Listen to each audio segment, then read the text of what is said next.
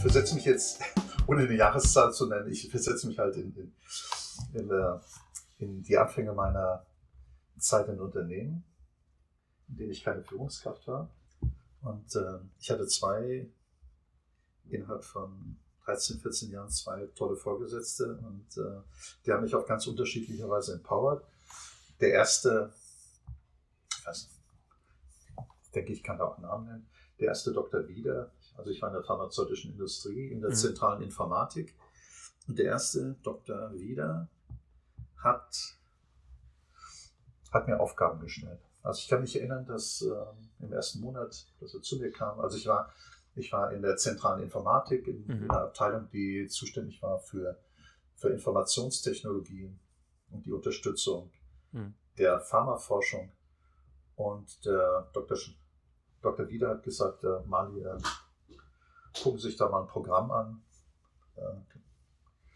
in Basic geschrieben, Multival multivariate Analyse, da ging es. er hat einfach irgendeine, irgendeine Challenge gesucht, um, oder vielmehr, sagen wir, das war ein Challenge, so eine Art Sonde. War das ein, also das war nicht einfach eine Aufgabe, die jetzt sowieso anstand und für die du sowieso eingeteilt worden wärst, sondern das war so eine Art Test?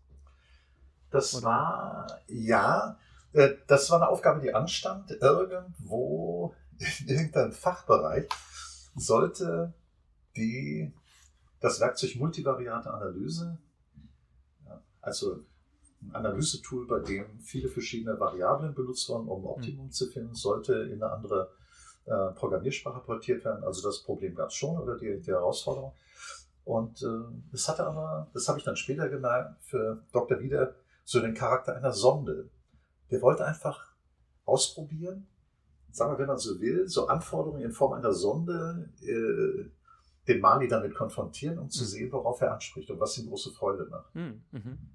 Und äh, er hat dann gemerkt, dass, dass von Woche zu Woche die Aufgabe keinen Fortschritt äh, gebracht hat. Und also ja, Hartwig.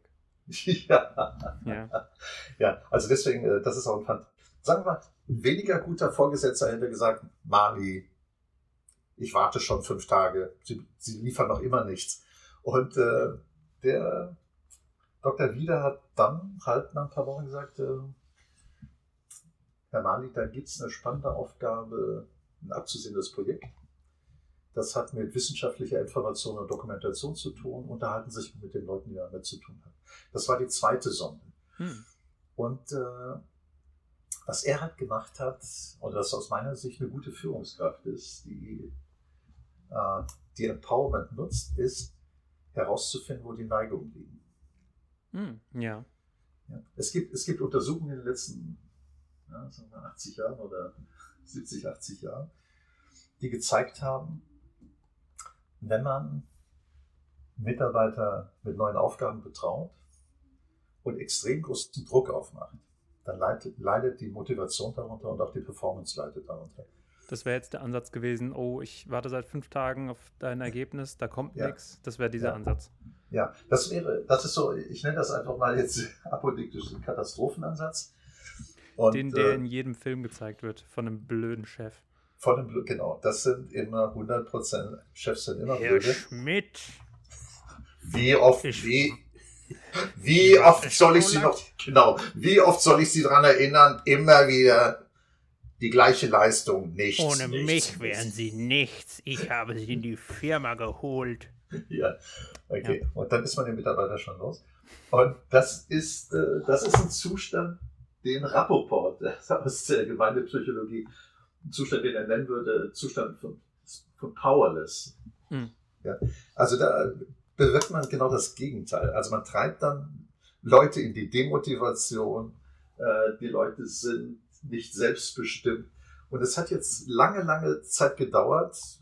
Da, damit sind Namen wie Hawthorne-Studie oder äh, Tavistock Institute-Studie und so weiter und viele andere Sachen. Interessant, es hat lange, lange gedauert, um herauszufinden, ähm, man muss die Mitarbeiter irgendwie packen.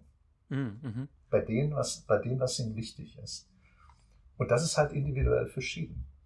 Und das hat der Doc wieder, hat das cool gemacht.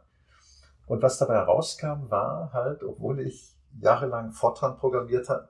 Hab, äh, aber sagen wir, das war jetzt nicht meine Lieblingsbeschäftigung. Habe hab ich gemerkt, mir macht das extrem Freude und da hat der Doc äh, wieder hat dann ein feines Gespür gehabt. Der hat mich auch auf, sorry, der hat mich auch auf ein Seminar schicken wollen. Ich habe ihm gesagt, nee, ich brauche das nicht. Hm. Team, Teamführung. Nee, habe ich gesagt, brauche ich nicht. Ich war von der Uni als Einzelkämpfer dazu. Und irgendwann hm. nach anderthalb Jahren hat er gesagt, äh, Wally, ich habe sie einfach mal angemeldet. Er wollte dich wirklich fördern. Der wollte mich wirklich fördern. Das, ja, das war so eine Art Vaterfigur. Mhm. Und dann bin ich hingegangen und jetzt will ich gar nicht erzählen, wie es lief. Es war auf jeden Fall eine Katastrophe. Mein Verhalten war jetzt nicht optimal. Aber was ich, was ich sagen will, der Dr. Wieder war geduldig und eine wichtige, wichtige Eigenschaft für Vorgesetzte, die, die Empowerment äh, praktizieren wollen, also Mitarbeitern äh, mehr Power zur Verfügung stellen wollen.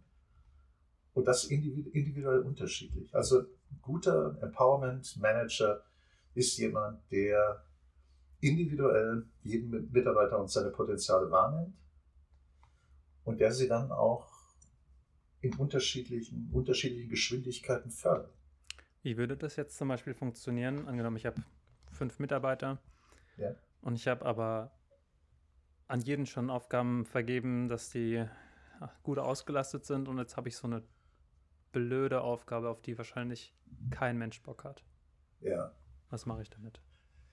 ja, sagen wir, die Management oder Teil der Management-Literatur empfiehlt dann, äh, den Besten zu nehmen, den, denjenigen, den man für den geeignetsten hält, selbst wenn der mit 100, 200 Prozent bereits ausgelastet ist. Und die Begründung ist spannend. Die Begründung ist dann die, dass man sagt, jemand, der wirklich super ist, mhm. der ist auch in der Lage, seine Aufgaben zu priorisieren und wenn er was Neues dazu bekommt, halt die Dinge, die Sachen, die die geringste Priorität haben, halt nach hinten zu verschieben. Ja, also nicht, nicht um Gottes Willen, das sagt, das ist eine Empfehlung in vielen, vielen äh, Büchern, Managementbüchern, um Gottes Willen nicht den suchen, der noch Kapazitäten frei hat. Das klingt so ein bisschen antizyklisch, als ob es, ja, also wenn man jetzt nur auf, auf Kapazitätslücken fixiert ist, äh, findet ja. man nie die beste Lösung. Das ist dieses Opti Optimierungsmindset, ähm, ja. von wegen, okay, da ist eine Zeitlücke, der hat eine Stunde pro Woche mehr, ja. kann, kann ich noch was geben. Ähm, ja. Das ist nicht das Beste, meinst du? Ja. Das ist total äh, kontraintuitiv, würde ich sagen. Das ist der Begriff, den ich gesucht habe. Genau, kontraintuitiv, ja, ja, ja, ja. Also das war der Dr. Wieder und irgendwann, irgendwann also ich habe dann immer mehr Projekte bekommen. Also der Dr. Mhm. Wieder hat gemerkt, dem Mali macht es Spaß, äh, sich mit Leuten zu unterhalten, mhm. äh, Konzepte zu entwickeln, Visionen zu entwickeln, mhm. meinetwegen. Also ähm, ich war zuständig dann für die, für die Pharmaforschung und hatte mir überlegt, okay, wie könnte die Pharmaforschung in zehn Jahren aussehen? Das heißt, du hattest tatsächlich ähm, Planungsmacht sozusagen in äh, Zukunftsvision. Ja, ich hatte, ja, ich hatte, ich hatte Gänsefüßchen die Macht halt, solche Konzepte zu entwickeln und mhm. der Dr. Wieder, äh, der war kein, kein Neinsager oder kein Hinderer, sondern der, der hat mich laufen lassen und äh, hat auch gefördert, dass ich dann Gespräche mit äh, Kollegen in der Forschung geführt habe, um zu sehen und um Gefühl zu bekommen, äh, mhm. ob, die, ob die hinter dieser, hinter dieser langfristigen Planung stehen. Und da hat er, Mhm. Bitte, und da hat der Doktor äh, wieder halt gemerkt, ja, der Mali, der Mali hat eine Freude und die Leute, er kriegt ein Feedback und, und er schafft es, Leute zu begeistern für eine gemeinsame Vision, so eine Art Zehn-Jahres-Planung. Und äh, ja. Was hättest du gemacht, wenn dein Chef, Chef nicht so gehandelt hätte, wenn der einfach dir keine deine Aufgaben gegeben hätte und die hättest du dann gemacht, der hätte nicht nachgefragt und irgendwann wärst du halt fertig und du wärst dann halt auf ihn zugekommen, wenn du fertig wärst. Wie, dann, wie ist das so im ich, Kontrast? Ja, dann hätte ich, äh, dann hätte ich ihn zu begeistern versucht für, dann hätte ich es umgekehrt gemacht. Dann hätte ich, dann hätte ich versucht, so eine Art Sonde zu entwickeln in Gesprächen. Mhm. Er sagt, nennt das anders, äh, ein Profiling meines, meines Chefs. Ich hätte versucht herauszufinden, wie er tickt oder sie tickt. Um dann, um dann Dinge, die mich begeistern, so zu verkaufen, dass er oder sie, also in dem Fall er, äh, halt ebenfalls begeistert wird. Hm. Also das heißt konkret, wenn ich festgestellt hätte, äh, Dr. Wieder war Abteilungsleiter Und für ihn war es auch wichtig, ähm, dass die Mitarbeiter seiner Abteilung wirtschaftlich, mhm. wirtschaft, wirtschaftlich äh, waren. Das heißt, möglichst viele Stunden mussten umgelegt werden auf Projekte. Und äh, der, der Anteil für administratives Briefumschläge öffnen und so weiter, der sollte möglichst gering sein. Mhm. Und wenn ich sowas feststelle, dann versuche ich halt Projekte zu starten, für die ich mich begeistern kann und für die sich auch der Doktor wieder begeistern kann, weil er sieht, man kann ganz schnell die Stunden äh, umlegen und äh, ja. ja. Das ist, okay. wenn man so will, so wie so eine Art, wie so eine Art Ping-Pong-Spiel. Ist, hm. äh, also wenn man so will, Empowerment, zu Empowerment gehört dann auch sowas wie, wie, wie Profiling. Also dann der, der Vorgesetzte versucht ja. herauszufinden, ähm, wie, wie tickt eigentlich der Mitarbeiter. Mhm. Und der Mitarbeiter sollte dann auch überlegen, wie tickt eigentlich mein Chef oder meine Chefin, um dann die, die, Argument, die eigene Argumentation so äh, zu gestalten, dass der Chef, die Chefin hat sagt, wow, das ist äh, meine Unterstützung.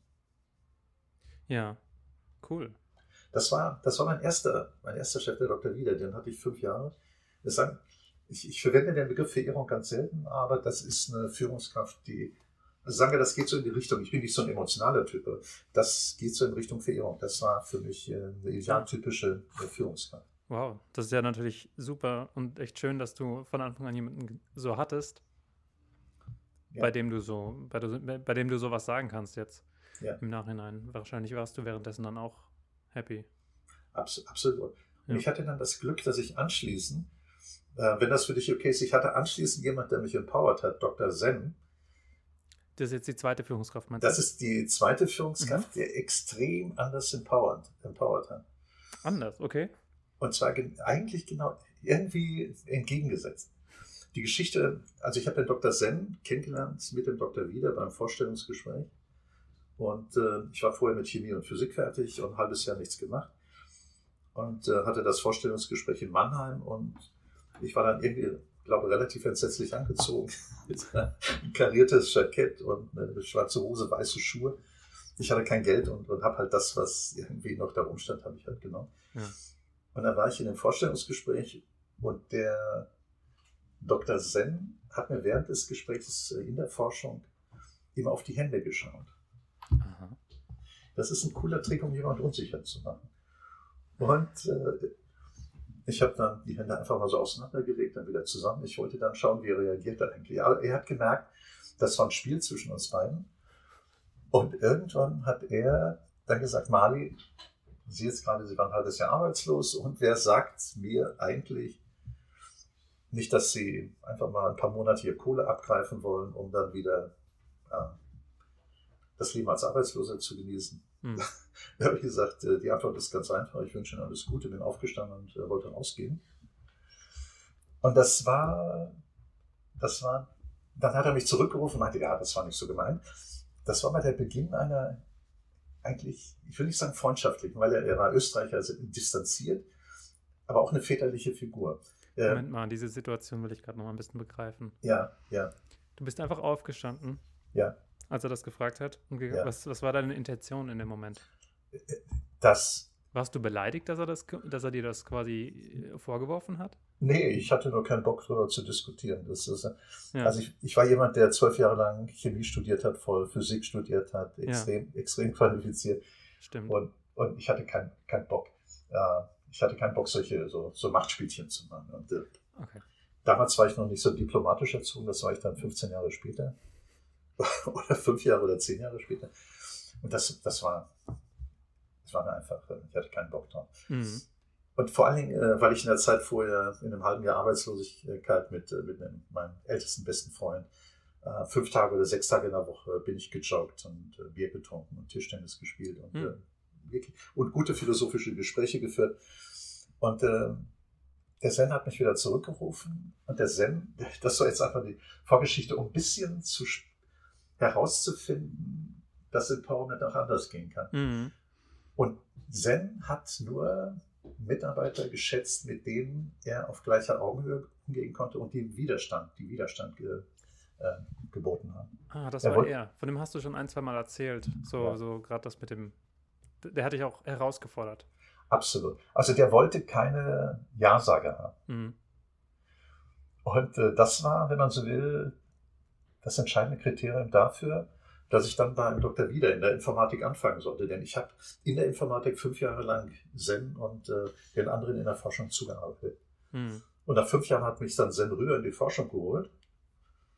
Und äh, da bin ich dann halt vom Gruppenleiter, Abteilungsleiter, Haupt, Hauptabteilungsleiter, äh, Mitglied der Forschungsleitung bin ich gewesen. Und Zen hat mich ständig provoziert. Wir haben uns jeden Morgen gesehen. Und es fing dann häufig schon damit an, dass er gesagt hat, Mali, äh, Abstand halten. Er hat ein großes Büro. Er meinte, Mali, Abstand halten. Sie riechen wieder nach Knoblauch und Sie wissen, dass ich Knoblauch nicht mag. Da meinte ich, ja, das habe ich gestern Abend dran gedacht und habe eine extra große Portion Knoblauch.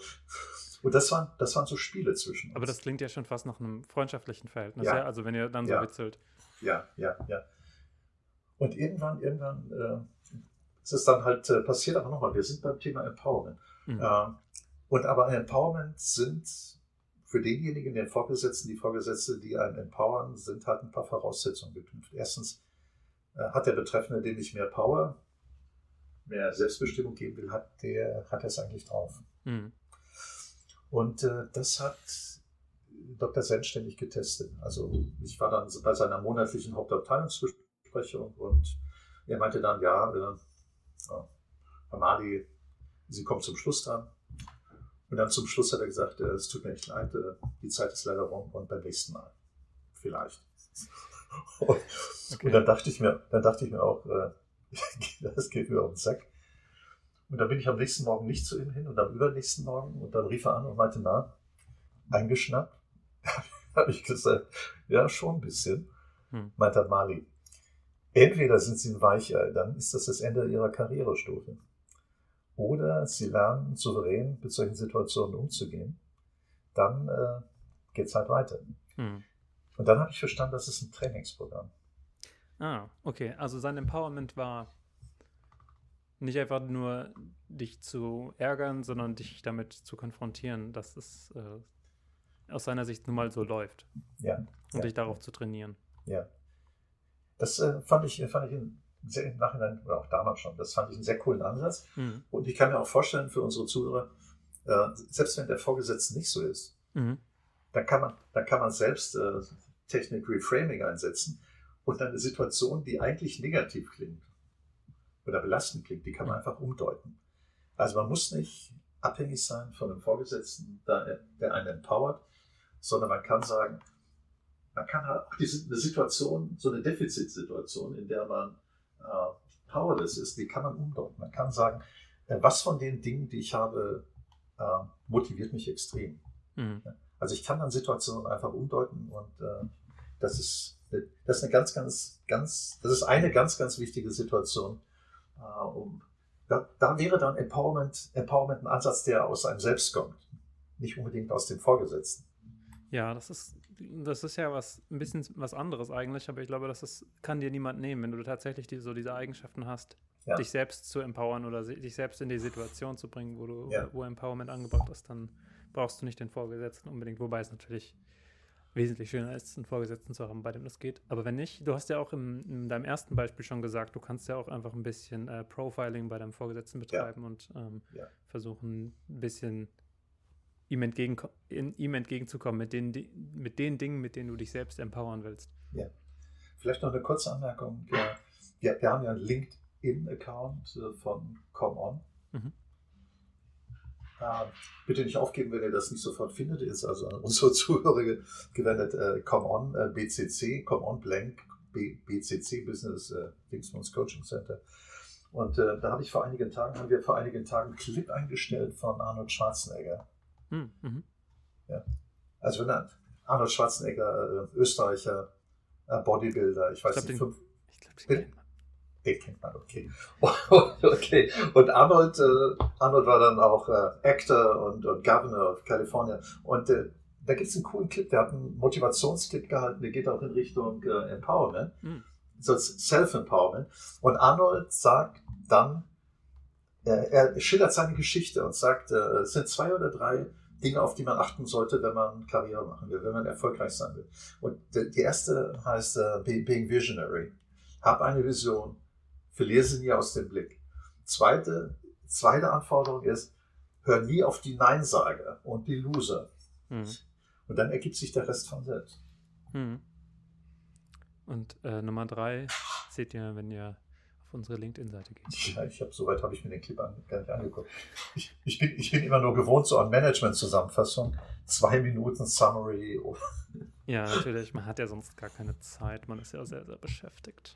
nicht wirklich. Füße okay. hochlegen, fünf ja. Minuten Videos gucken, den ganzen genau. Tag. Podcast äh, aufnehmen. Ja. Also Empowerment ist ähm, auf eine gewisse Weise auch einfach den, den Funken in sich zu entzünden. Das kann ja. von, von oben kommen oder das kann von sich selbst kommen. Am besten kommt es ja. von beidem, aber wenn man es bei sich selbst schafft, dann ähm, kann es einem keiner nehmen. Das heißt, ja. aber man könnte natürlich auch davon abgehalten werden. Ich denke, man, manche sitzen vielleicht auch einfach in der Position, wo Empowerment schwieriger ist, wegen einfach keinem geeigneten Vorgesetzten zum Beispiel. Ähm, oder einem, der das aktiv unterdrückt. Was macht man dann? Es gibt, äh, ich, ich, gehe jetzt indirekt auf deine Fragen ein. Es gibt, mhm. äh, es gibt eine, eine meiner Lieblingsgleichungen aus dem Bereich Management. Die hat, äh, die hat Birgit, Freundin, vor, ich weiß nicht, vor zehn Jahren in einem Seminar von Rod Farnan gehört. Das war ein englischsprachiges Seminar über über Success und Rod Farnan, Frankfurt war das. Rod Farnan hat gesagt, Success ist, Entschuldigung, besteht so, es gibt drei Zutaten für Erfolg. Erstens äh, Performance, zweitens äh, Selbstvermarktung mhm. und drittens Exposure. Exposure heißt zur richtigen Zeit am richtigen Ort zu sein. Mhm. Und das Spannende an der Gleichung ist, Erfolg, das sind die drei Zutaten, aber die sind unterschiedlich gewichtet. Ähm, Erfolg bedeutet zu 15% Performance. Das heißt, wer fachlich tadellos ist und super unterwegs, der trägt damit nur zu 15% zu einer Erfolgsgeschichte bei. Mhm. Äh, Marketing, Selbstvermarktung 25%. Mhm. Also, wer geeignete Sprache hat, wer, das ist so meine Interpretation, ein kultiviertes Auftreten hat, der in der Sprache klar ist und auch der auch äh, äh, authentisch ist, bei dem halt äh, verbale, nonverbale Kommunikation, Kleidung und so weiter und die Art, sich zu bewegen, mhm. das alles äh, passt zusammen. Man spricht von einer integrierten Persönlichkeit. ja, ist gut, dass wir mal so einen psychologischen Klugscheiß Vielen Dank für diese ja, Sorry, ist, red weiter. Nein, nein, nein, ich liebe das, integrierte Persönlichkeit. Okay. Und dann gehört aber zur integrierten Persönlichkeit, gehört äh, der letzte Punkt dazu, Exposure. Mhm. Nochmal zur richtigen Zeit am richtigen Ort zu sein. Das macht 60 Prozent des Erfolges aus. Wie mache ich denn das? Muss ich dann ähm, zufällig ab und zu ins äh, Büro vom Chef reinstolpern, wenn gerade was Wichtiges besprochen wird? Oh, ja, da habe ich auch was zu, zu sagen. ja. Okay, gib mal die Antwort darauf. Äh, deine Frage ist so formuliert, als ob du die Antwort schon, schon nee. wüsstest. Nee. Okay. Okay. Also es gehört dann. Ich gebe die Frage mal zurück. Wenn du jetzt der Chef wärst und ich mhm. würde da reinkommen und du wärst in einer wichtigen Besprechung, ich würde sagen, Chef, Chef, ich habe da auch noch was Wichtiges. Wie würdest du darauf reagieren? Ich würde die Person, äh, der Person zuhören, wenn, wenn es natürlich gerade die Situation erlaubt. Ähm, ja. Aber warum ja. nicht? Ja, ja. ja. Sagen wir, ist vielleicht jetzt. Einen Termin machen, meinetwegen. Ja. Sagen wir, ist jetzt nicht gerade der optimale Zeitpunkt? Ich bin auch keine Führungskraft. Ich weiß nicht, wie ich da optimal reagiere, deswegen frage ich ja dich. Okay, okay. Chef. okay. Ja, das ist, äh, ich denke mal, da, dafür gibt es keine Gleichung. Das ist, mhm. äh, da muss man äh, Profile, aber ich will mich nicht rausreden. Ne? Ich kann nur sagen, wie, wie, wie ich das empfinde. Ja. Äh, das, ist, das ist eine Frage von Erfahrung.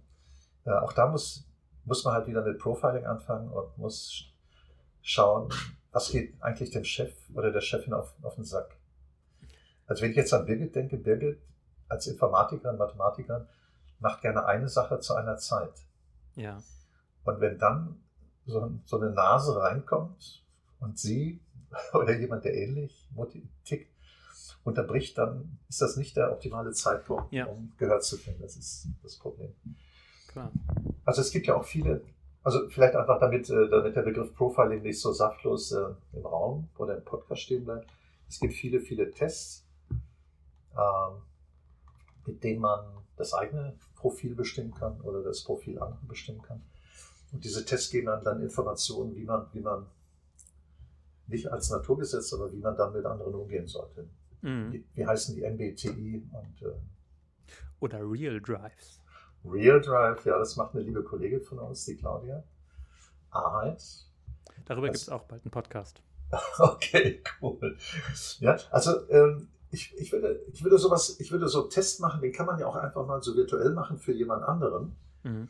um dann ein bisschen reflektierter mit anderen Personen umzugehen. Also, mhm. aber nochmal, äh, ich, würde, ich würde vorher genau überlegen, äh, wie jemand tickt. Mhm. Und äh, ich würde mich dann so verhalten, dass er sich respektiert oder sie sich respektiert fühlt.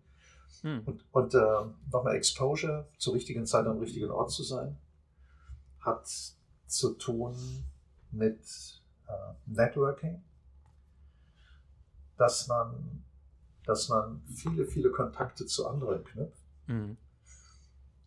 Und dann ist es eine wichtige, wichtige Voraussetzung für Exposure oder für Networking ist, dass, äh, dass die anderen halt nicht nur die, äh, fachliche, die eigene fachliche Kompetenz wahrnehmen, sondern das äh, ist eigentlich noch wichtiger, Vertrauen fassen. Ich will jetzt unsere Zuhörer nicht mit, mit Namen totschlagen. Es gibt bei, ihr kennt vielleicht www.ted.com. Da sind eine Unmenge an äh, spannenden Vortragen und da gibt es äh, einen Vortrag von einer amerikanischen Psychologin, die heißt Amy Cuddy, Cuddy C-U-D-D-Y. Und äh, Amy hat in irgendeinem Vortrag mal gesagt, äh, fachliche Kompetenz ohne Vertrauen ist nichts. Mhm. Ja, das heißt, wir können fachlich Nobelpreisträger oder Trägerin sein. Wenn uns die Leute nicht vertrauen, ist das einfach für Arsch. Ja, stimmt. Und das gilt dann für, das gilt dann für Exposure und für Networking gilt äh, Vertrauen aufbauen. Mhm. Und wie man Vertrauen aufbaut, ich weiß nicht, was sagt die Psychologie dazu? Gibt es da irgendwie. Naja, zum Beispiel den anderen spiegeln in seinen Emotionen, wenn er sich, wenn er sich mit dir unterhält. Okay. Dann, also dann merkt die andere Person, dass du wirklich zuhörst. Tatsächlich zuhören, gut zuhören, das ist auch eine, eine Kunst. Manche haben sie früh gelernt, automatisch. Manche können es halt nicht so gut, aber das lässt sich alles lernen, gut ja. zuzuhören. Und damit geht schon das meiste eigentlich. Ja, ja. Ja. Wenn du jemandem wirklich zuhörst, referiert er einfach alles über dich. Ja. Einfach so, ohne, ohne dass du jetzt irgendwie groß ja. darum bitten musst oder so. Ja. Da gibt es da gibt's noch so spannende Techniken. Aber ich finde deine Botschaft wichtig, von gerade zu sagen, das kann man alles lernen. Das ist auch meine Überzeugung. Auf jeden Fall. Also wenn man, wenn man sich glaubt, ah, ich bin nicht so gut im Zuhören, das ist ähm, nichts, womit man geboren ist und sterben muss, sondern das ja. ist ähm, einfach ein Skill, ein, ein Tool. Ja. Vielleicht könnte man darüber einen Podcast machen, richtig zuhören. Aber also so, so aus, aus, de, aus der Schädeldecke herausholen könnte ich jetzt nicht direkt alle Tools äh, für, für Vertrauen aufbauen oder ähm, zuhören, aber da könnte ich, wenn ich da noch mal ein bisschen ähm, ich nochmal ein bisschen einlese, könnte ich das easy wieder rausholen. Dann könnte ja. man da vielleicht auch mal drüber sprechen. Ist ja, auf jeden Fall ja, ein wichtiger Punkt, gerade fürs Empowerment. Ja, ja. Wenn man ja Beziehungen aufbauen will. Vielleicht noch ähm, der Dr. Bieder, also mein erster äh, Superschiff, hat irgendwann mal nach ein paar Monaten gesagt, äh, außerhalb einer Besprechung, Malik, können Sie nicht einfach mal das Maul halten? da habe ich gesagt, wie? Das Maul halten. Ja, Alter. Wenn irgendwer was sagt, seien Sie einfach mal ruhig, hören zu, ja. dann denken nach. Ja. Dann hören Sie weiter zu. Und äh, der hat das dann außerhalb der Besprechung gesagt, da war ich ihm sehr dankbar. Und dann habe ich ihm gesagt, okay, äh, ich übe das jetzt mal. Ich nehme mir einen Tag in der Woche vor, in der Besprechung halte einfach mal das Maul. Und äh, was ich dann gemacht habe, nachdem ich das Maul gehalten habe, vielleicht einfach ein paar Minuten, habe ich dann einfach nur eine Frage gestellt. Wow. Das heißt, ich habe halt nachgefragt, äh, ob ich es richtig verstanden habe. Ich habe bei dem Nachfragen, habe ich dann Begriffe verwendet, die ich so nenne Leucht Leuchtturmbegriffe, Wörter. Also Wörter, die mein Gesprächspartner häufig auch für mich auffällig äh, verwendet hat, die habe ich dann in den Fragen ebenfalls verwendet. Das ist hm. dann halt auch so eine äh, Technik, um zu spiegeln. Der Wahl zu spiegeln. Das ist eine super Technik, weil man sich dann direkt auf dieselbe Wellenlänge wie jemand anders begibt. Ja. Und weil der andere direkt, also du musst die Wörter natürlich verstanden haben, die er benutzt. Ja. Es sei denn, du ja. fragst natürlich explizit nach dem Wort oder so. Das, was also, du halt machst, mit einer großen Landschaft. Ja, das stimmt. Also das mache ich wirklich gerne. Ja. Cool. Ja, also, also, deine Erfahrungen sind sehr äh, reichhaltig und sehr wertvoll. Mit deinen Führungskräfte-Empowerment-Dingen, äh, die du erlebt hast. Vielleicht, vielleicht noch mal ganz, ganz kurz, obwohl wurde angedeutet, dass wir wollten nicht in der, in der Gemeindepsychologie beginnen. Ich habe gestern einfach nur mal so nachgedacht und ein bisschen geguckt, seit wann Empowerment ein Thema ist. Also Empowerment ist, äh, ich habe es gerade gesagt, von, hm. von Rappaport, ein Thema aus den ich glaube, 70er Jahren, Ende der 70er Jahre, aber mit dem Thema, mit dem Thema, äh, man hat es nicht Empowerment genannt, Kannst du ein. Stück näher ans Mikro kommen? Ah, Entschuldigung, ich habe mich weggedreht. Ja, also man hat, Rappoport hat sich halt 70er, 80er Jahre mit dem Thema Empowerment äh, beschäftigt und das heißt, anderen, äh, andere zu ermächtigen, Dinge zu tun. Mhm. Und äh, okay, ja, also das, das war jetzt so ein, so ein, so ein bisschen historischer Rückblick. Äh, aus, aus meiner Sicht ist Empowerment ist ein unverändert äh, aktuelles Thema. Und äh, das ist jetzt einfach mal, das ist jetzt eher so eine gefühlige Einschätzung. Vor ein paar Jahren habe ich eine Zahl gelesen, dass äh, über 60 Prozent aller Vorgesetzten in Deutschland keine, keine jährlichen Mitarbeiterbewertungsgespräche machen. Meinst du sowas wie Leistungsbewertung oder meinst du einfach so allgemeine Gespräche, wo jetzt, wo man über die Leistung einfach nur so spricht und. Nein, das sind, äh, das sind diese formalen Leistungsgespräche, ja. bei denen man Mitarbeiter bewertet, ihnen ein faires Feedback gibt. Aber zwei Drittel, zwei Drittel der Vorgesetzten machen es nicht. Jetzt gibt es verschiedene Gründe. Ein Grund ist, äh, die scheuen einfach die Konfliktsituation. Die zweite ist, sie interessieren mhm. sich nicht. Aber mhm. ich, würde, ich würde mal sagen, ungefähr zwei Drittel, mindestens zwei Drittel aller Vorgesetzten aufgrund dieser, dieses einen Datums, dieses, dieser einen Information, sind nicht wirklich heiße Kandidaten für Empowerment. Zwei Drittel. Ja, mindestens. Wow, okay. Und Empower, Empowerment bedeutet, äh, den Mitarbeitern wahrnehmen, individuell wahrnehmen, mhm. auf ihn eingehen, geduldig sein. Äh, eigentlich wie ja, so eine Mischung aus, aus, aus, aus, aus Therapie. Das ist so, es ist halt Coaching. Das ist, mhm. äh, oder Men Mentoring. Mentoring ja. passt ganz gut, ja. Mentoring, dass man sagt, okay, ich habe da Mitarbeiter, die mir direkt unterstellt sind und die begleite ich äh, wie ziemlich beste Freunde. Das ist ja unser Come-on äh, Statement. Ja, ja. Das heißt, ich nehme die Zeit, äh, ich höre zu. Ja. Ich, ich überlege mir ständig, ich überlege mir ständig, welche Perspektiven ich ihm bieten kann. Das ist so das Stichwort Personalentwicklungsplan. Mhm. Und äh, ich habe dann auch, äh, ich fand das spannend beim Dr. Wieder, der hat dann irgendwann gesagt, Mali, das ist schade, dass Sie in die chemische Forschung gehen, das bedauere ich, aber äh, alles Gute. Das heißt, das heißt, ein Chef, der der wahrnimmt, dass man das Potenzial hat, sich weiter zu qualifizieren, vielleicht in andere Firmen zu gehen oder andere organisatorische Einheiten, der einen aber nicht davon abhält. Und selbst das wenn man sich Respekt, das, oder? Absolut, das ist genau, das ist das Zauberwort, ja. ja. Mhm. Aber sonst der wäre ja nur hauptsächlich an sich selbst interessiert. Ja, ja. Und so sagt er, okay, äh, ich mache, ich mache ihm oder ihr den Abschied so schwer, dass sie irgendwann vielleicht wieder darüber nachdenkt, äh, zurückzukommen. Ja, tyrann tyrannisches Führen gibt es auch. Ja, ja, ja. Vielleicht ist ja. das ein guter äh, Zeitpunkt, um über die. Das war jetzt alles für die rechte Gehirnhälfte. Ich rede gern ähm, zu eurer, oder ich lasse Hartwig gern zu eurer rechten Gehirnhälfte reden. Ähm, aber vielleicht ist das ein guter Zeitpunkt, um mal ähm, zu den Fakten zu gelangen, was ja. die linke Gehirnhälfte gerne hören möchte. Was bringt Empowerment eigentlich? Und was ist Empowerment in äh, psycho psychologischen ähm, Konstruktterminologien. Ja.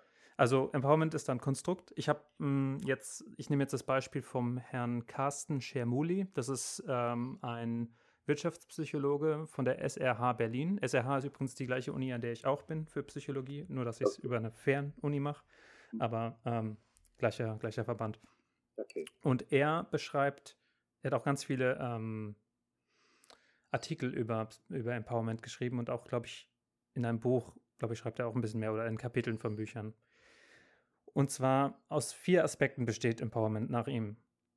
Einmal ist es Kompetenz bzw. Kompetenz erleben. Das heißt, aus Sicht des, des Mitarbeiters oder der Mitarbeiterin, ähm, Kompetenz zu erleben, ist einfach wie, wie so ein Flow-Gefühl in, in, gewisser Weise. Das heißt, man erlebt, dass man äh, der Sache gewachsen ist, aber dass man auch immer noch an seinen Grenzen, seinen Grenzen nahe kommt vielleicht. Aber dass man auf jeden Fall der Sache gewachsen ist, ist Kompetenz. Dann Bedeutsamkeit, ist die Nummer zwei. Bedeutsamkeit ähm, ist ein ziemlich schwammiger Begriff, bis man genauer darüber nachdenkt. Das heißt einfach, dass mein, mein Beitrag, den ich als Mitarbeiter leiste, wirklich was zur Vision oder zum äh, Gesamterfolg beiträgt und dass mein Beitrag wichtig ist. Und ähm, wenn ich jetzt von meiner Führungskraft irgendeine Aufgabe bekomme, dann ist es ein sehr intuitives Gefühl, wie bedeutsam diese Aufgabe ist und meine Lösung dieser Aufgabe sein könnte. Wenn ich das Gefühl habe, okay, das landet eh nur irgendwie in einem Ordner, den ich dann auf dem Computer ablege und es guckt sich keiner mehr an, äh, was habe ich denn da bitte für ein, für ein positives Gefühl dabei, diese Aufgabe zu be bearbeiten, ja. wenn ich denke, ja. okay, das da hat doch eh niemand was von. Das ist ja nur verschwendete Zeit in gewisser Weise. Dann Selbstbestimmung. Auch sehr, sehr großer Punkt bei Empowerment. Ganz einfach, wenn man empowered wird, dann kriegt man nicht jeden, jeden kleinen Schritt gesagt, sondern man ist ein bisschen selbstständig oder selbstbestimmt. Also man kann auch selbst ein bisschen gucken, dass man seine eigenen, wie sagt man, idiosynkratischen ähm, Perspektiven einbringt und auch damit tatsächlich arbeitet. Das heißt, nicht alles vorgekaut kriegt, ja, wie genau soll ich das machen? Okay, so. Und wie soll, wie soll der Bericht aussehen? Okay, so. Und äh, welche Wörter soll ich benutzen? So, sondern selbstbestimmt und letztendlich der Einfluss. Das liegt meiner Meinung nach recht nah zur Bedeutsamkeit. Vielleicht könnte Herr Schermuli mir erklären, warum Einfluss und Bedeutsamkeit sich äh, voneinander getrennt sind. Aber Einfluss ist letztendlich das, was man für Auswirkungen hat. So habe ich es verstanden. Mhm. Ja, ja. Wozu Empowerment? Also das waren jetzt die Aspekte von Empowerment, aber wozu? Ähm, was, was bringt es? Jetzt, jetzt höre ich ähm, den analytischen Wirtschafts... Ähm, Menschen, der sagt, okay, ich möchte zahlen, ich möchte wissen, ähm, was, was ja. bringt mir das? Äh, werden meine Mitarbeiter damit produktiver? Kriege ich damit am Ende 8 Millionen Euro mehr in meiner Firma? Ja. Äh, die Antwort ist ja. Und ja. zwar Empowerment, um es wieder ähm, hm, psychologisch, äh, statistisch zu machen, statistisch, hängt korreliert mit sehr stark mit Arbeitszufriedenheit, also hm. Für die, denen es was sagt, also eine Korrelation ist zwischen 0 und 1. 1 ist extrem hoch, also direkte linearer Zusammenhang 0 ist kein Zusammenhang und ähm, ab 0,24 sagt man, das ist relativ, da, da ist schon deutlicher Effekt. 0,8 ist so mit das Höchste, was man in der Regel tatsächlich erreicht. Und alles dazwischen ist, ist gut, ist ein guter, ist ein korrelativ, guter korrelativer Zusammenhang. Und Empowerment und Arbeitszufriedenheit hängt mit 0,52 zusammen. Also das ist echt ordentlich. Und es, ich denke, es spricht nicht viel dagegen, seine Mitarbeiter zufriedener zu haben. Ja, ja. Ähm, Empowerment hängt mit 0,49 an Bindung an das Unternehmen. Okay. Das ist meiner Meinung nach auch sehr wertvoll. Viele fragen ja. sich natürlich, okay, was macht mein äh, Mitarbeiter in zwei Jahren, in fünf Jahren lohnt es sich jetzt, den so und so auszubilden tatsächlich? Wobei das ist meiner Meinung nach sowieso eine bescheuerte Frage. Aber ja. ähm, äh, man sieht auf jeden Fall, dass es sich lohnt, das Empowerment insofern, wenn man wirklich Interesse daran hat, mal seine Mitarbeiter zu behalten. Die Arbeitsleistung ist auch mit 0,21 bis 0,33 Korrelation zu Empowerment auch nicht schlecht. Da sind wir dann direkt bei dem äh, Messbaren, ähm, weil wie wird Arbeitsleistung gemessen? Hm, unterschiedlich natürlich, aber häufig steht dann da tatsächlich ein produktiver Kennwert dahinter. Also fünf Anrufe entgegengenommen gegenüber normalerweise vier oder drei oder sowas. Und letztendlich landet das auch ähm, in der Gesamtleistung des Unternehmens und im Geld. Weniger Fluktuationsabsicht. Das ja. ist eigentlich sehr Kehrwert oder das ist fast das gleiche wie äh, Bindung an das Unternehmen, meiner Meinung nach. Nur, dass wahrscheinlich anders gefragt wurde. Also, es wurde wahrscheinlich mit dem Fragebogen gemacht oder so. Und weniger Arbeitsbelastung mit 0,28. Ähm, das heißt, auch ein Zusammenhang, kein extremer, aber schon, schon ganz gut. Und ähm, Arbeitsbelastung hängt natürlich stark mit Burnout zusammen, also auch mit Krankheiten und mit Rückenschmerzen in gewisser Weise, je nachdem, wie der Stress gerade bei dir halt auf den Magen oder auf den Rücken oder was auch immer schlägt oder auf den Kopf. Äh, weniger Arbeitsbelastung ist auf jeden Fall was Gutes. Genau. was bringt uns das? Genau diese Sachen. Ich finde das super. Also ich, Ja, bin ja. der Meinung, dass deine, dass deine Beispiele sehr, sehr viel anschaulicher waren, aber ich dachte, ich bringe es auch mal äh, ein bisschen äh, datentechnisch zu Papier oder zu, zu Wort. Ja, äh, weil das, ich das äh. Ja, also ich finde es eine interessante Ergänzung. Wenn, wenn ich, wenn ich, wenn ich sagen wenn ich einen Chef habe oder Chefin habe, die angenommen, äh, immer einfach mal, die sind aufgeschlossen gegenüber äh, Empowerment oder eine Mhm. Methode, Führungsmethode, bei der Mitarbeitern größere Verantwortung übertragen wird. Das in Klammern sind dann so Techniken, die es seit 20 Jahren gibt, Management by Delegation und Management by Objectives und diese Ja. ganzen Management by Technik.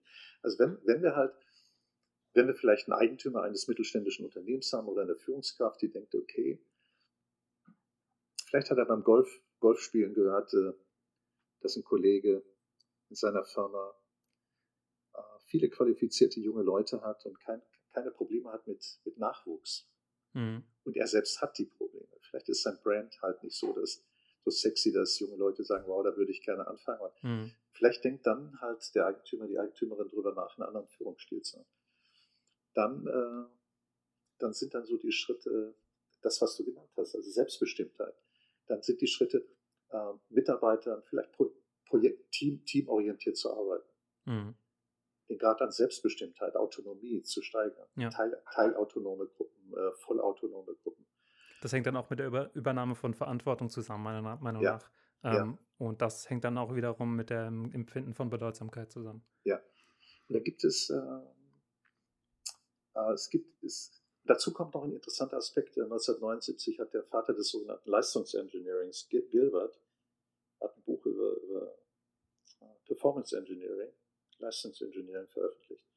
Und der hat, das war ein experimenteller Psychologe und hat, äh, hat herauszufinden versucht, womit man die Leistung, die Performance äh, von Gruppen, von Teams steigern kann. Und äh, das sind so vier oder fünf verschiedene Faktoren, meinetwegen materielle Anreize, immaterielle Anreize, Ah ja. Mhm. die freie, die freie Auswahl von Werkzeugen, Werkzeuge, halt alles das, was man halt äh, in der Werkstatt oder im Büro benutzt, äh, Schreibtisch, PC und weiß. Kannst du ein. Stück näher ans Mikro kommen? Und äh, aber auch den freien Zugang zu Informationen. Mhm. Und er hat dann festgestellt, dass der freie Zugang zu Informationen mit Abstand der wichtigste Faktor ist, um Performance zu steigern. Kannst du mir erklären, was da so drunter fällt? Ist es dann jetzt Seminarteilnahme oder äh, ein Internetzugang oder was ist der freie Zugang zur Information? Ja, freier Zugang zu Informationen bedeutet, bedeutet äh, erstmal Zugang zu, zu Fakten und Informationen innerhalb des Unternehmens. Mhm. Das heißt, ähm, es werden keine Informa äh, Informationen oder, oder, oder Protokolle oder was auch immer innerhalb des Unternehmens sind nicht an bestimmte Hierarchiestufen gebunden, sondern jeder, jeder kann darauf zugreifen, solange das rechtlich zulässig ist. Also jeder kann auf alle Informationen eines Unternehmens äh, zugreifen. Hm. Konkret könnte das bedeuten, ähm, was, was ich, was ich in, mein, in meiner Hauptabteilung damals gemacht habe. Ich habe monatlich alle Mitarbeiter eingeladen und habe ihnen die Budgetsituation vorgestellt. Die waren in der Lage, den Betriebsabrechnungsbogen zu verstehen. Die wussten genau, wie viel Geld noch für Fortbildung da war. Und die konnten dann halt mit ihren Gruppenleitern, Abteilungsleitern, konnten die das klären. Also Ah. jeder, äh, das ist das Spannende an diesem Ansatz, jeder hat Zugang zu allen Informationen und versteht sie auch. Ähm, hinter Empowerment steckt dann der Begriff, ähm, zum, sagen wir, wenn man, wenn man Empowerment weiterführt, äh, sagen wir in Richtung autonome Teams, dann entsteht am Ende sowas wie äh, Intrapreneur. Und Ja. Int Mhm. Intrapreneur ist unternehmensinterner Entrepreneur. Das ist das, das heißt, es ist jemand, der wie ein Selbstständiger denkt. Ist das nicht auch die, ähm, was gelebt wird bei diesem, wie heißt es, autokratischer Führungsstil? Oder Bei dem, Nee. Holokra bei dem Holokratischen. holokratisch? Ja. Autokratisch. Ja, autokratisch nicht. Ja. Das wäre, ja, beim holokratischen Führungsstil, da können wir auch mal einen Clip zu machen. Äh, da gibt es äh, da gibt's Startup-Companies, die genauso funktionieren. Das heißt, äh, ja. ähm, es gibt eigentlich keine Hierarchie oder ganz wenig Hierarchie. Mhm. Und äh, die einzelnen, die einzelnen, man nennt die dann in, äh, in diesem Führungsmodell oder Organisationsmodell Hol Holokratie oder Hol Holacracy im Englischen, nennt man die Kreise. Also es gibt einen Kreisvertrieb, es gibt einen Kreiseinkauf. Mhm. Und es werden keine Ziele von oben in der Hierarchie runtergebrochen, sondern die einzelnen Kreise, die koordinieren sich und die, die erstellen eine abgestimmte Planung für das nächste Jahr. Da würde ich jetzt gar nicht, da würde ich jetzt, bitte? Das ist ein ziemlich extremer Ansatz, aber auch ein ziemlich ja. interessanter, gerade aus dem Grund, weil er so extrem ist und ja tatsächlich scheinbar funktioniert. Ja. Da können wir gerne nochmal einen äh, eigenen Podcast drüber machen. Ich glaube, dass wir das in der Kürze kaum abhandeln können. Ja. Aber weswegen ich überhaupt darauf kam, ist, ich habe ähm, zum Thema Empowerment, es gibt ein Buch, das heißt äh, Chefsache Empowerment. Und Autor ist ein äh, Unternehmer, der heißt Do Thorsten Osthus. Ja. Und der hat die Firma macht, das, ist, das kam gar nicht so wichtig aus, ich glaube IT-Lösungen oder sowas. Ja. Ähm, aber darum geht es gar nicht. Der hat äh, genau den Punkt Empowerment sehr, sehr stark bei seiner Firma etabliert. Und es hat mich direkt an den holokratischen Führungsstil erinnert, obwohl er es nicht ganz ist. Ihm geht es darum, den Mitarbeitern Macht zu geben, jedem Einzelnen. Also jeder einzelne Mitarbeiter kriegt diese Punkte, die ich jetzt aufzähle. Macht, ja. Freiheit, und Selbstbestimmung. Selbstbestimmung hatten wir eben auch schon. Also das heißt, sowas entscheiden und gestalten ist äh, in, in, jedem Mitarbeiter äh, Kern, Kernteil seiner Aufgaben. Yeah. Und ähm, auch, das finde ich ganz cool, das passt auch zu ein bisschen zu dir, auch der Thorsten Osthus ist geprägt durch so einen Moment, in dem jemand an ihn glaubte und äh, mhm. zu, aber zu dem er auch hinaufschaute. Okay. Und ähm, das ist interessant, weil ich finde, so ein Erlebnis, das kann einem echt keiner nehmen, gerade wenn man jemanden hatte, der dem, dem respektiert, ja. ähm, zu dem man aufschaut und der an einen glaubt. Das ist ein komplett, das ist ein sehr besonderes Erlebnis, das aber nicht jeder bekommt. Und ähm, meiner Meinung nach sollte das jeder bekommen. Und das ist ein sehr wichtiger Punkt bei Empowerment. Ja. Und Kern- und Grundhaltung der Führungskraft na, für Thorsten Oststuß ist erstens Interesse an den Mitarbeiter. Ja. Und in ihre, dass man sich in ihre Stärken und Werte hineinversetzt und dass man den Mitarbeitern einfach was zutraut. Ich fand das eine äh, tolle Sache. Ich habe das Buch nicht gelesen. Ich habe mir, äh, er hat so ein, so ein Gespräch online, da erklärt er das alles. Ja. Also wir können, wir können den Aspekt sagen. Im Augenblick scheint mir das so, ich will nicht sagen die Endstufe, aber das scheint im Augenblick so eine vorübergehende Weiterentwicklung von, von Empowerment zu sein. Was meinst du gerade? Genau, ja, das, was ich jetzt äh, erklärt habe vom Thorsten. Das, was du erklärst, hm. erklärt hast und, und äh, Holokratie. Ja. Also worum es, worum es dabei geht, ist, äh, sagen wir, diese, diese neuen Organisationsformen, die gerade in Startup-Companies äh, Verbreitung finden, die, die machen unter bestimmten Bedingungen Sinn. Mhm. Und die Bedingungen sind, ich habe erstens hochqualifizierte Leute, mhm. die gerne Gas geben möchten die Erfahrung in Grenzbereichen suchen und die auch äh, weitestgehend selbstbestimmt sein wollen. Hm. Und die einfach nur Ziele vorgegeben äh, bekommen möchten und dann aber den Weg, äh, um das Ziel zu erreichen, halt äh, gerne selbst bestimmen möchten. Ja, genau, genau, genau. Ich glaube das, aber, dass, äh, dass es auch Menschen gibt, die jetzt nicht das schon so in sich tragen, die jetzt nicht ja. in die Arbeitswelt kommen und total den Enthusiasmus ja. dahinter stehen haben, aber vielleicht auch nur, weil sie es nicht beigebracht bekommen ja. äh, haben und dass auch solche Leute eigentlich gut in sowas reinpassen würden, wenn man den erstmal zeigt, wenn man den erstmal den Weg zeigt. Ja.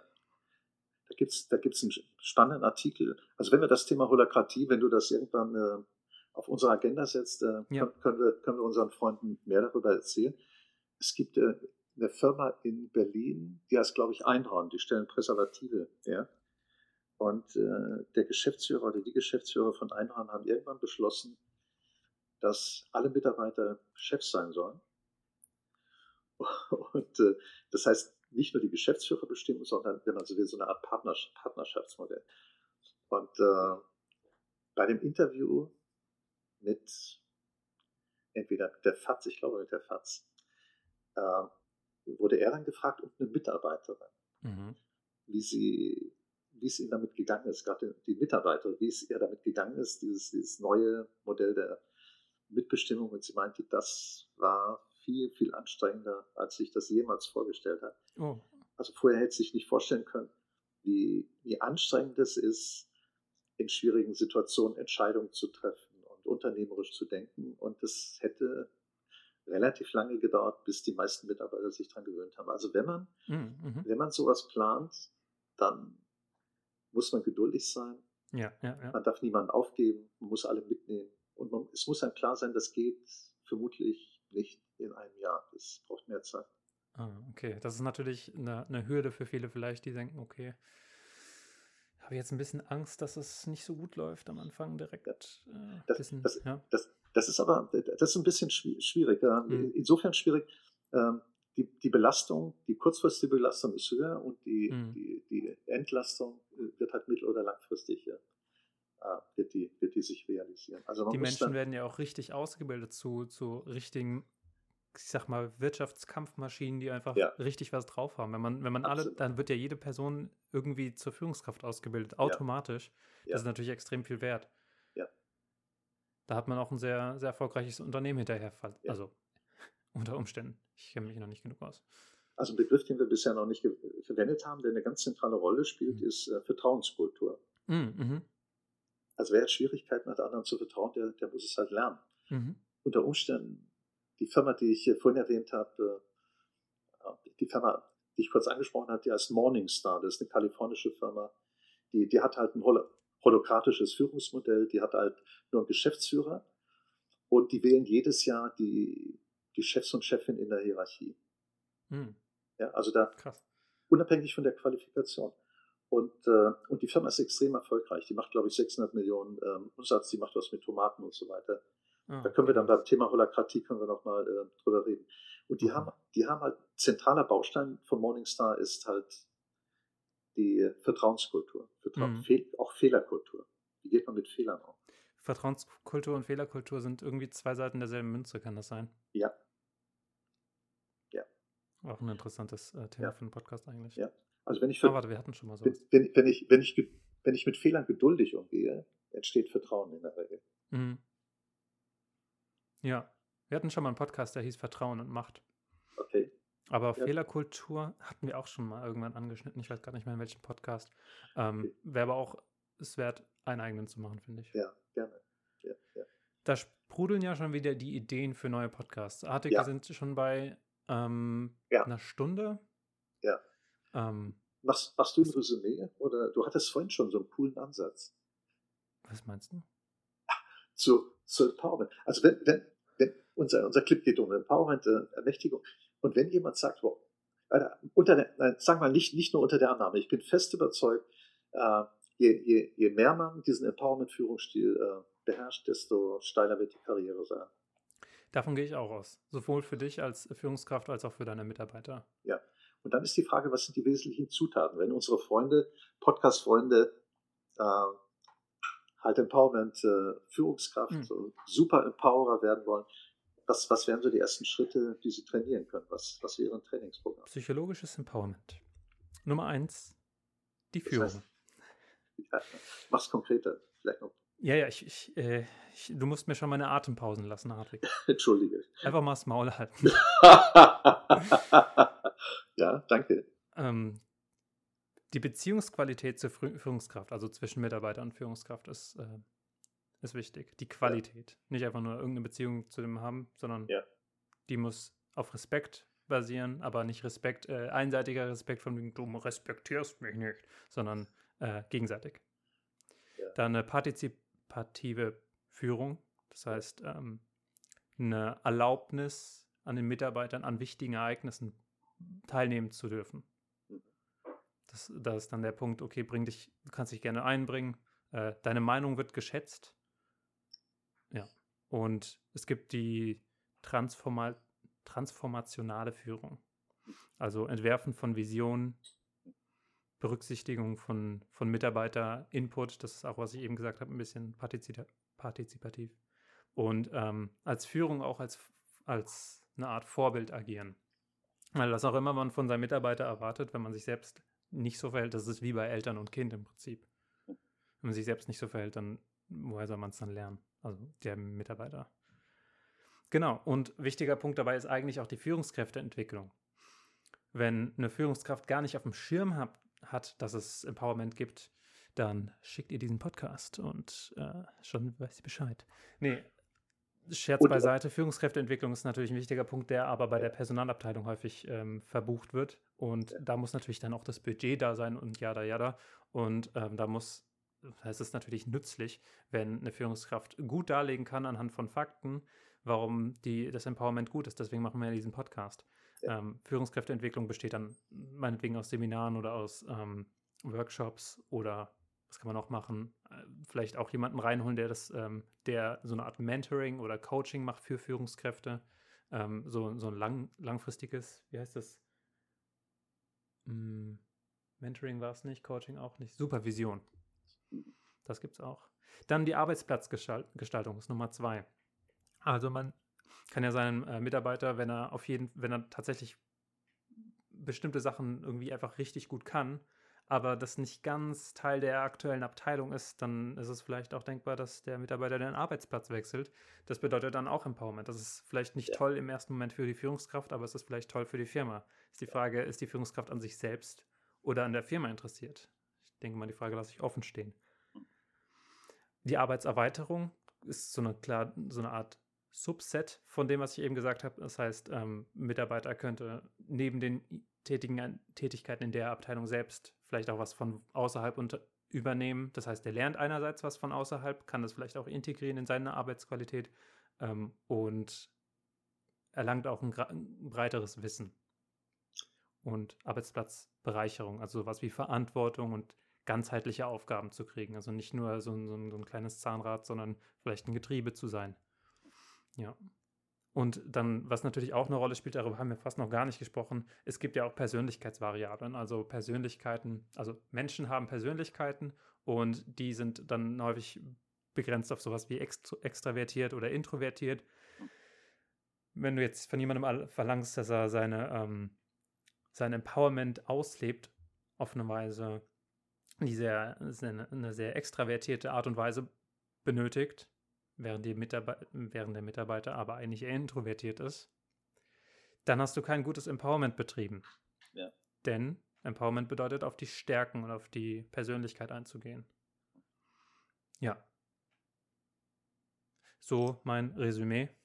Vielleicht von mir, nicht nur vielleicht, sondern eine kurze Anmerkung. Das, ja. Also ihr, ihr, ihr, merkt halt, äh, so liebe Freunde, das ist ein weites, weites Feld. Mhm. Äh, so meine, meine, meine Empfehlung, wie man das konkretisieren kann. Also im Grunde, wenn ihr im Fitnesscenter seid oder wo auch immer, wie, wie kann man dann, wenn man sich vornimmt, äh, eine bestimmte Fitness zu erreichen? Das, das kann man ja auch messen, irgendwelche Parameter. Ja. Wie, wie, kann man dann, wie kann man dann den Trainingsalltag gestalten? Welche Übungen kann man in dieser Woche, welche kann man in der nächsten Woche machen? Mhm. Der, Aus, der Ausgangspunkt für solche konkreten Trainingspläne wäre aus meiner Sicht, der beste Ansatz wäre, Test zu machen. Ich will jetzt nicht Claudias Test verkaufen, aber das wäre eine Möglichkeit. Claudia Wahrheit. Äh, worum es dabei geht, ihr beantwortet halt eine, eine Handvoll oder mehrere Hände voller Fragen. Und ihr bekommt als Ergebnis eine Stärken- und Schwächenanalyse. Ja, genau. Und ähm, um dann konkret, ein konkretes Gänsefüßchen Trainingsprogramm zu erarbeiten, leitet ihr aus der Stärken-Schwächen-Analyse, leitet ihr Maßnahmen ab, meinetwegen Maßnahmen, um Stärken beizubehalten. Wenn ich ganz bestimmte Stärken habe, erstens, zweitens, was kann ich machen, um die Stärken beizubehalten? Hm. Das zweite wäre, ich höre etwas rauschen. Mein, ich höre gerade nichts. Okay, das ist man könnte das, auch äh, die Schwächen das, versuchen ja. zu, zu minimieren, aber ja. ich glaube, die Literatur sagt, äh, lieber auf die Stärken konzentrieren und ja. ausbauen, statt auf die Schwächen zu konzentrieren. Ja, genau. Das. Also der Aufwand, um Schwächen zu, min äh, Schwächen, äh, zu minimieren, ist viel, viel größer. Das mhm. ist, äh, ja, ja. Und dann, dann wäre die Empfehlung, ihr definiert einfach, äh, ihr definiert einfach drei Jahresziele, Einjahresziele. Das ist finde ich sehr cool, wenn man das so als persönlichen Personalentwicklungsplan macht, mit dem man auf den Chef, die Chefin zugeht, die das dann abnickt und man geht auf den Personalbereich zu. Und dass man dann halt Ziele zwischendurch definiert und sagt, okay, für den, äh, für den Dezember nehme ich mir einfach mal vor, jeden Mittwoch das Maul zu halten und Fragen zu stellen. Ja. Oder äh, ich nehme mir in den nächsten Monat dann vor, einfach nur gut drauf zu sein. Das heißt, ich beginne halt mit, äh, es gibt auch so, so, so, eine Technik, die heißt Miracle Morning. Das heißt, ich hm. be beginne halt so, da gibt es ein spannendes Buch und ich beginne halt mit so einer Reframing-Geschichte morgens, dass ich aufstehe und äh, meinetwegen, wenn, selbst wenn die Sonne nicht scheint, dass ich einfach sage, wow, was ist das für ein cooler Tag, dass ich, äh, dass ich, äh, dass ich dann so, so, so Affirmationen, so Sätze, die mir wichtig sind, wiederhole und sage, äh, dass wir, also, dass ich sowas, dass ich sowas vielleicht so, so internalisiere, dass ich sowas regelmäßig mache, um zu sehen, gibt es eine Möglichkeit, mich, mich in eine andere Stimmung zu bringen. Ja. Da ja, sind wir jetzt bei einem komplett ja. neuen Thema. Ja. Ich möchte jetzt kein Fass aufmachen, aber du hast, ja, du hast recht, also man kann auch an sowas arbeiten. Ja. Also warum es, warum es mir dann ging, äh, aus meiner Sicht nochmal als, äh, als Zusammenfassung, äh, einfach, einfach so bei den Begriffen zu bleiben, die Empowerment ausmachen. Das reicht nicht aus, man muss das so, man muss einen, sollte einen konkreten Trainingsplan erstellen. Hm. Und dann halt mit viel Disziplin äh, das Training beibehalten. Ja, jetzt hast du das fast aufgemacht. Äh, dann machen wir noch eine Stunde hinten dran. sorry, sorry. Nee, kein Problem. Ähm, ich weiß jetzt noch nicht. Hm. Im Grunde, hast, du hast, hast du, du hast ja vorhin das, bitte? On top of your head, hast, könntest du jetzt aufsagen, wie so ein Trainingsplan aussieht? Weil für mich ist Trainingsplan, kann, das kann alles sein. Also inhaltlich. Was, ist, was ist so ein Trainingsplan für Empowerment und aus wessen Perspektive und, und so weiter? Also willst du das jetzt noch ich möchte jetzt die Zuhörer nicht so ähm, leer, mit leeren Händen stehen lassen. Okay, okay, okay. okay.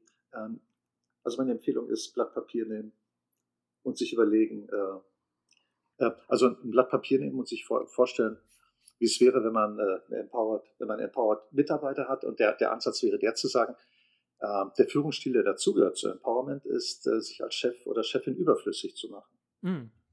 Okay. Das heißt, ich, ich übertrage meine Skills, meine fachlichen Skills, meine methodischen, meine Social Skills übertrage ich an meine Mitarbeiter. Mhm. Und äh, das, das ist so das Bild im Hintergrund, sich als äh, Vorgesetzter überflüssig machen und sich dann überlegen, einfach zwei, drei Dinge überlegen, die dazugehören. Und eine Sache, die dazugehört, heißt loslassen. Und nicht jede Aufgabe, die, die vor einem erscheint, also wirklich, wirklich übernehmen. Das heißt, wenn eine Aufgabe, wenn man auf eine Aufgabe zugibt, es gibt viele, viele Führungskräfte, die dankbar dafür sind oder angehende Führungskräfte, die dankbar sind, wenn es Probleme gibt und sie können die Probleme an sich, an sich heranziehen. Meine okay. Empfehlung wäre einfach mal für einen Monat das sein zu lassen, das zu delegieren und sich auch zu fragen, äh, äh stiftet das überhaupt einen Nutzen für mich oder für meine Gruppe oder für meine Abteilung? Also die Übung für den ersten Monat könnte einfach sein, äh, loslassen. Da wird natürlich ein bisschen Angst aufkommen wenn man, wenn man das tatsächlich macht, das ist wie so ein Bungee-Sprung. Du musst erstmal ja. vertrauen, ja. Ähm, bis, du, bis du gefangen wirst. Ja. Musst du darauf vertrauen, dass alles gut wird. Ja. Das ist halt, Selbstvertrauen ist eine ganz, ganz wichtige Eigenschaft für Leute, die äh, einen Empowerment-Führungsstil praktizieren wollen. Mhm. Also nochmal, das ist auch der Grund, warum Empowerment in der Regel nicht klappt. Empowerment okay. heißt, ich will mich selbst überflüssig machen als Vorgesetzter. Ja. Und will halt übergeben an meine Mitarbeiter mein, meine Erfahrung ist, dass im niedrigen Promillebereich Führungskräfte in der Lage sind, das zu machen. Die meisten haben, haben kein großes Selbstvertrauen. Die fürchten, wenn sie sich überflüssig machen, verlieren sie den Job. Ja, ist ja im ersten Moment logisch. Wenn ich überflüssig bin, warum sollte ich noch da sein? Ja. Also, ja. Und so rein, rein, ja. Ja, und die Begründung, wir hatten ja zu Beginn schon mal so ein spannendes, da hattest du so einen spannenden psychologischen Begriff. Äh, äh so, das erste Gefühl ist, mach das, kein, mach das auf keinen Fall. Hm. Aber was passiert ist, weil, weil die Menschen die, die delegieren können und loslassen können, sehr, sehr selten sind, ist das eine Qualifikation, die ein Unternehmen, also ich habe immer, immer erlebt, dass es eine Qualifikation, die geschätzt wird. Denn wer eine Gruppe, eine Abteilung, eine Hauptabteilung äh, empowert, der kann das auch mit der zweiten, mit einer dritten machen. Es gibt so viele ja. Abteilungen innerhalb eines Unternehmens. Äh, also äh, ich kann schon die Furcht verstehen, aber die ist äh, unbegründet. Ist, also ich möchte euch ermutigen, äh, das auszuprobieren, euch überflüssig zu machen, ohne, ohne euch zu verpissen. Das ist. Also, wer Angst hat, wird die Angst nicht los, indem er sich rationalisiert, dass ja schon alles gut wird. Wer Angst hat, wird sie, ja. wird sie gar nicht los. Wer Angst hat, muss einfach mutig werden. Und mutig wird man nur, indem man mutig handelt. Ja. Ja. Und das heißt in dem Fall einfach machen. Einfach ausprobieren. Cool. Ähm, die, cooles, cooler Abschlusssatz. Ich hätte noch eine Frage kurz gehabt. Ähm, die, die Gründe, warum Empowerment fehlschlägt. Ja. Du hast jetzt gesagt, mangelndes Selbstvertrauen. Ich hätte jetzt Ja. aber eigentlich gedacht, mangelndes Vertrauen in die Mitarbeiter, weil Selbstvertrauen ist ja gar nicht notwendig, wenn du wenn du es an die Mitarbeiter abgibst, dann musst du ja darauf vertrauen, dass, dass die Mitarbeiter alles hinkriegen, oder? Ja. Das, äh, ja, also ich, seh- ich sehe da, ich sehe da einen Zusammenhang. Also wenn ich mir selbst vertraue, dann ist das die Grundlage, um anderen vertrauen zu können. Das stimmt, ja, das ist die Grundlage. Mhm. Insofern, äh, vielleicht gibt es ja keine strengen, strenge so, so, so temporäre Reihenfolge, sondern es ist ein Wechselspiel. Aber der, Mhm. der Ausgangspunkt muss sein, äh, ich, muss, ich muss ein Grundmaß an Vertrauen zu mir selbst haben. Das stimmt, Und auf jeden Fall. Und, und ich muss auch, eine, ich muss auch eine, eine spannende Fehlerkultur haben. Also ich muss sagen, okay, als Chef, ja, ich kann mich auch für tun. Ich gestehe das auch meinen Mitarbeitern äh, gegenüber ein und sage, Leute, äh, das ist der Grund, warum ich, äh, warum ich mich so und so entschieden habe, Klammer auf transparent, transparente Entscheidung, Klammer zu. Und äh, Glaubst du, viele, glaubst du, viele Führungskräfte haben ähm, nicht genug Selbstvertrauen für das, für, damit sie handeln könnten, wie sie optimal handeln als Ja. Führungskräfte? also ich kenne keine Zahlen, aber mein, mein, mein Gefühl, meine Erfahrung sagt, ja, es gibt wenige. Ja. Und das äh, Schwierige ist dann auch, in unserem Wirtschaftssystem müssen sie trotzdem so tun, als ob sie großes Selbstvertrauen haben. Hm. Vielleicht schaffen es ja auch manche mit äh, Fake it until you make it. ja, ja, das schaffen sie, bis sie in einem kritischen Alter sind, vielleicht so 50, 55, wo die, Ja. wo die Gefahr, Herzinfarkt zu bekommen oder depressiv zu werden. Das ist aber genau der Punkt, den ich eben meinte. Ähm, mutig handeln führt zu Selbstvertrauen. Das ist nicht, ich muss Ja. Selbstvertrauen haben, um mutig zu handeln. Ja. So funktioniert das nicht. Weil wie soll man Ja. denn Selbstvertrauen aufbauen? Wenn man Ja. als Kind, das ist, wird jetzt ein bisschen sehr tiefenpsychologisch, aber wenn man als Kind nicht ermutigt wurde, ermutigt wurde, mutig zu sein und sei es auch nur ne, die Treppe mit anderthalb Jahren runterzugehen, als statt mit zwei Jahren, ähm, das macht schon einen Unterschied. Und man bildet dann natürlich eine Persönlichkeit mit der Zeit aus, die mehr oder weniger Selbstvertrauen beinhaltet. Ja. Ähm, das heißt aber auch in diesem Fall wieder nicht, dass man das für ewig mit sich rumschleppt. Selbstvertrauen aufbauen ist ein ganz, ganz eigener Prozess, der dadurch entsteht, indem man, selbst wenn man sich was nicht zutraut, es versucht und dann schaut, was passiert und wenn es nicht klappt, nicht direkt den Schwanz einzieht, sondern weitermacht und zumindest gelernt hat, okay, ich, hab, ich hatte zumindest den Mut, es zu probieren. Also ich habe vor kurzem, das erinnert mich irgendwie an Marc Aurel, ich habe in Netflix Hm. irgendwie eine Action-Serie gesehen und äh, irgendwer meinte dann, äh, nicht reden, machen. Kla- Klammer auf Marc Aurel, Klammer zu.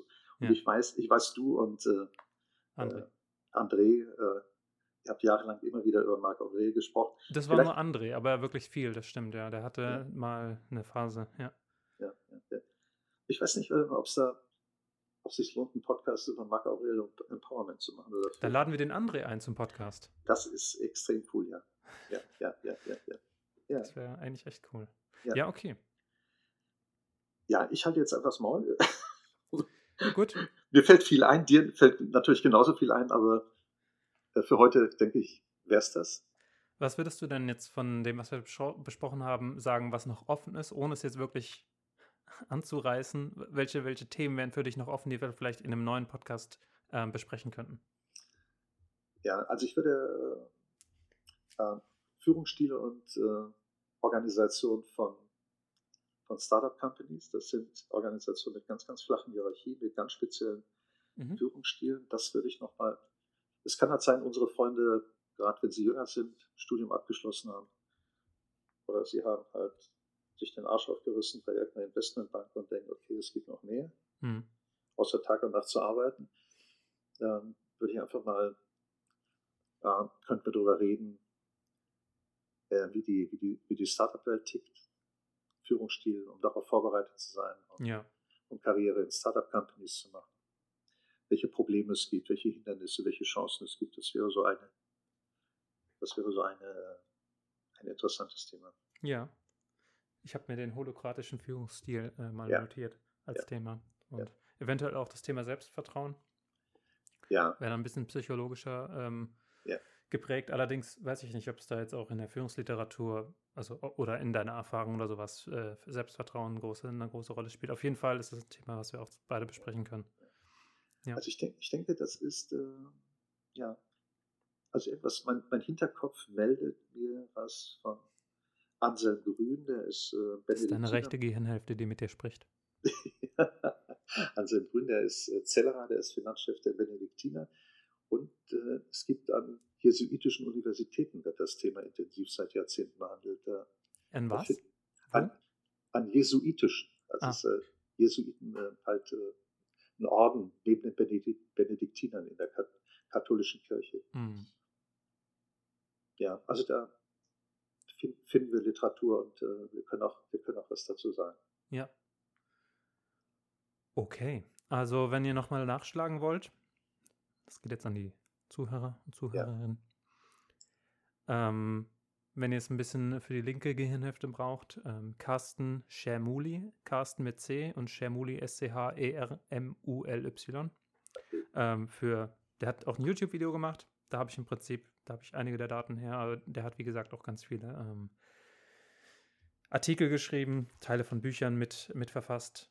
Und dann Thorsten Osthus, der hat das Buch Chefsache Empowerment geschrieben. Es sind auf jeden Fall sehr interessante Punkte dabei.